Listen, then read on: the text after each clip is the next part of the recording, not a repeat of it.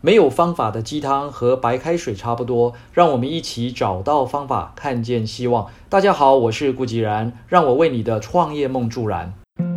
如果在一个市场里面，市占率排名前三大的竞争对手都不是品牌商，你觉得有必要去发展及经营品牌吗？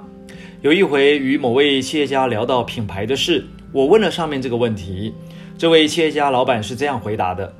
品牌经营是一个不可以抗拒的趋势，消费者越来越精明，他们知道什么是真的，什么是假的。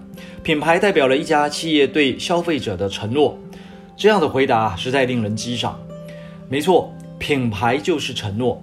回到上一篇晨间小语，品牌的缘起是便于顾客辨识我们的产品、产地、生产者，并以此提供消费者某种信誉及担保。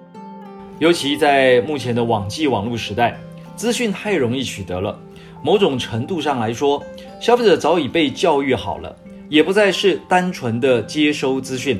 他们彼此之间可以轻易的交换各种情报，更容易的从网络上不认识的网友那边获得使用者心得，或网络名人的体验分享。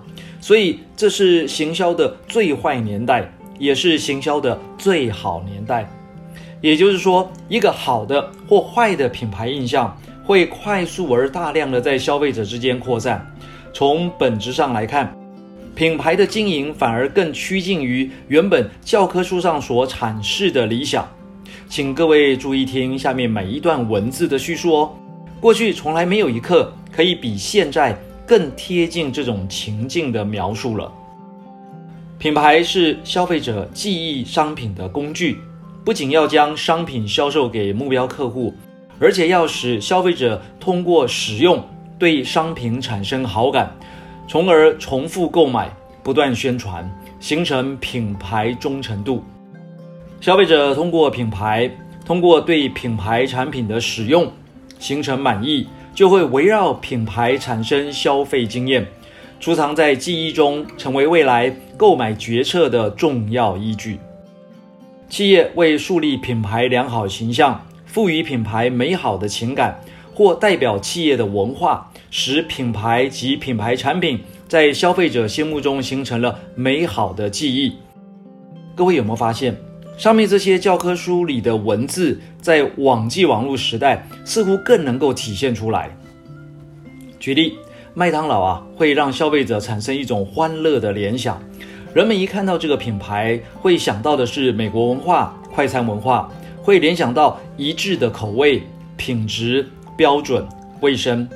甚至当我们到世界各地出差旅行的时候，会很自然的就走进麦当劳里面去消费，因为比起其他当地的餐厅，它已经成为我们所熟悉的味道与记忆。这就是品牌的作用。试想。无论任何的商品，如果我们的品牌能够如此的深植人心，在高度竞争的市场里，我们是不是比其他的竞争者更占优势呢？那么该如何去做到呢？上面提到了这位企业家问我，方法其实不难，就是不要再讲我们有什么，而是要告诉消费者我们为什么要那么做，也就是告诉消费者一个故事。TED TED 论坛里面啊，有一个非常棒的“有什么 vs 为什么”的演讲。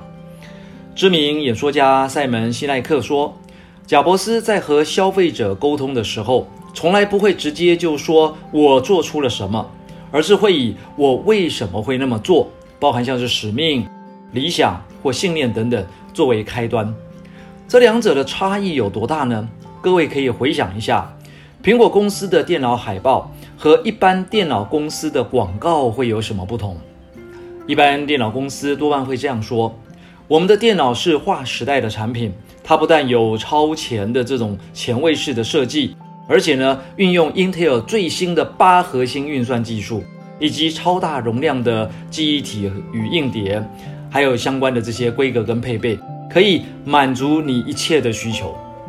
听到这段文字描述，你会想要买一台吗？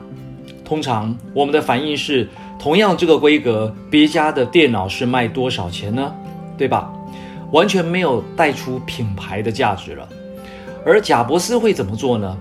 他是这样和消费者说话的：我们所做的每一件事都是为了挑战、改变现状，因为我们相信不同凡响它的力量。而我们挑战现状的方法，就是让我们的产品拥有最美的设计，而且简单好用，也刚好我们做出的就是最棒的电脑。这个时候，在你心中会想到电脑的规格与价格吗？通常不会，而且眼睛注目的焦点是苹果那台设计简约、精致的电脑，然后心里会发出“哇，这个电脑真漂亮”的赞叹。好，今天先谈到这里，千万别走远，我们明日接着谈。以上就是今日的晨间小语，如果喜欢就帮忙转发出去喽。善知识要传递才能产生力量，我们下回再会。